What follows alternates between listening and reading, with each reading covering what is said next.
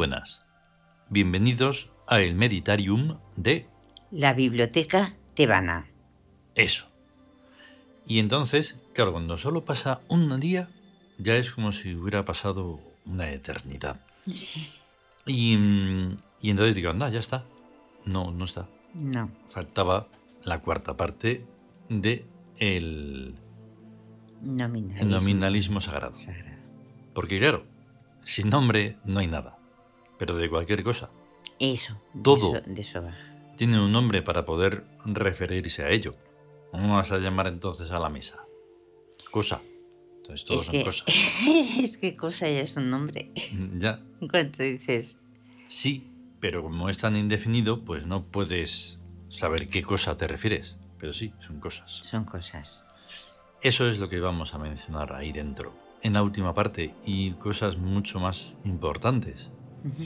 Cosas que algunos despistados que han oído campanas y no saben dónde, ¡hala!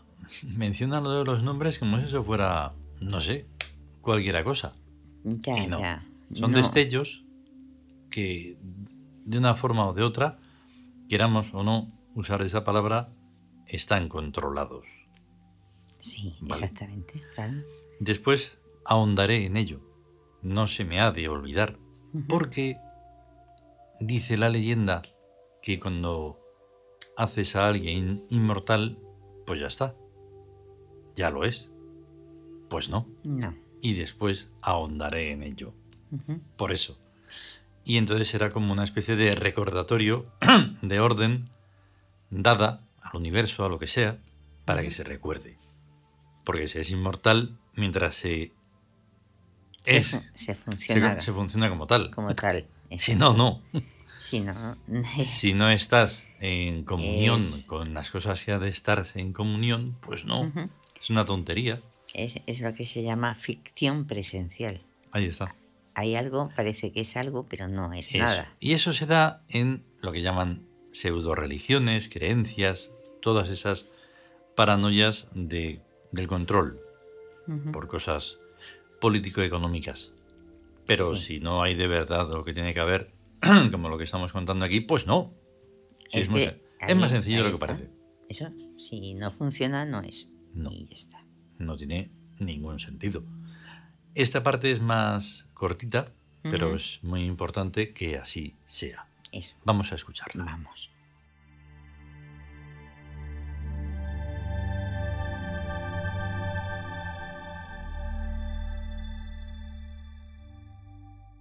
El nuevo imperio.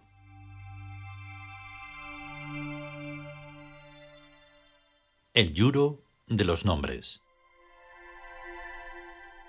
Séptimo. Nominalismo sagrado.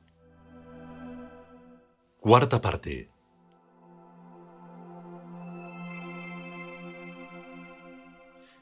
El nominalismo, pues, no es una más o menos caduca tesis filosófica, sino un aspecto de la realidad, incluso más que arquetípico. Representa que las cosas, en su relación con la consciencia, nada son sin nombres. Entendiendo por nombre no un conglomerado de letras o de los sonidos articulados que éstas representan, sino esa relación, ese tener que ver algo con la consciencia. Más claro, la consciencia tiene una estructura interna que proyecta en el posible confuso, eso que es como un gas de puntos geométricos.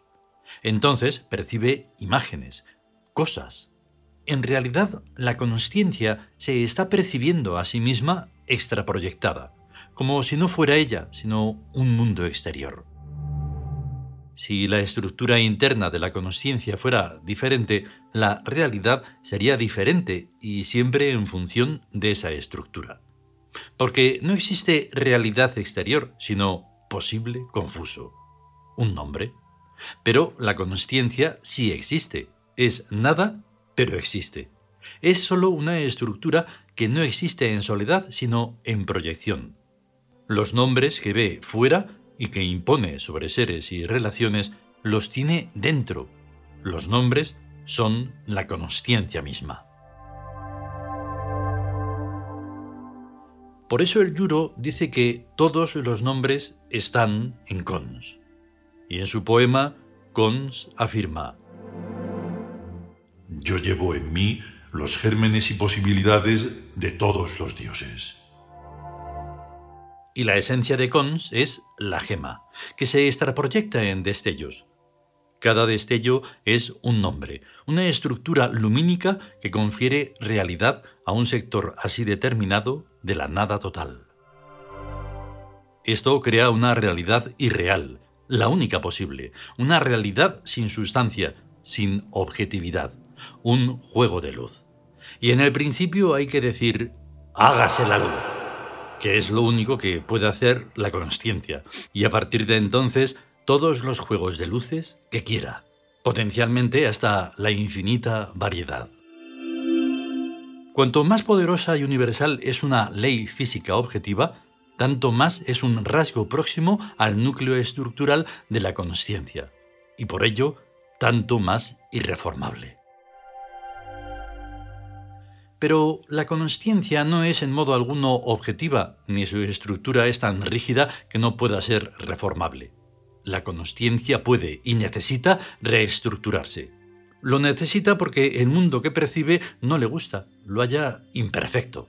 Y en esa percepción la consciencia no se gusta, se halla imperfecta. Porque consciencia y mundo son la misma cosa. Entonces, la consciencia no tiene más que un recurso, el suyo, el que le es propio. Emitir nuevos nombres. Nuevos destellos, nuevas concepciones de realidad en la nada total del posible confuso.